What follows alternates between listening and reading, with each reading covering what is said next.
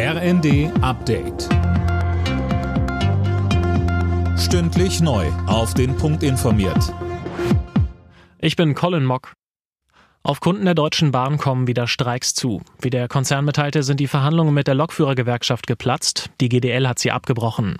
Der Grund, auf die von der Gewerkschaft geforderte 35-Stunden-Woche konnten sich GDL-Chef Weselski und DB-Personalvorstand Seiler nicht einigen.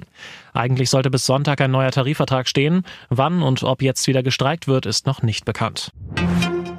Russlands Präsident Putin hat seine jährliche Rede zur Nation gehalten. Bei der Propagandashow in Moskau attackierte er wieder den Westen und sagte, dass westliche Drohungen eine reale Gefahr eines Nuklearkonflikts schaffen würden. Putin sprach auch von einer breiten Unterstützung beim russischen Volk für den Krieg gegen die Ukraine oder wie es in Russland heißt, militärische Spezialoperation. Zwei Wochen vor den Präsidentschaftswahlen, bei denen die Russen keine wirkliche Wahl haben, machte Putin außerdem große soziale Versprechen. Bundespräsident Steinmeier hat sich für einen besseren Schutz des Bundesverfassungsgerichts ausgesprochen. Regelungen wie das Wahlverfahren oder die Amtszeit der Richter sollten ins Grundgesetz aufgenommen werden, so Steinmeier, damit sie nicht so leicht wieder geändert werden können. Erfahrungen in der Nachbarschaft, in Polen, Ungarn, aber auch in anderen Ländern sollten uns eine Mahnung sein.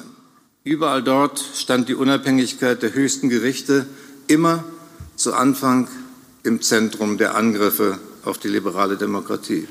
CDU und CSU hatten Gespräche mit der Ampel über eine solche Grundgesetzänderung vor einigen Tagen abgebrochen.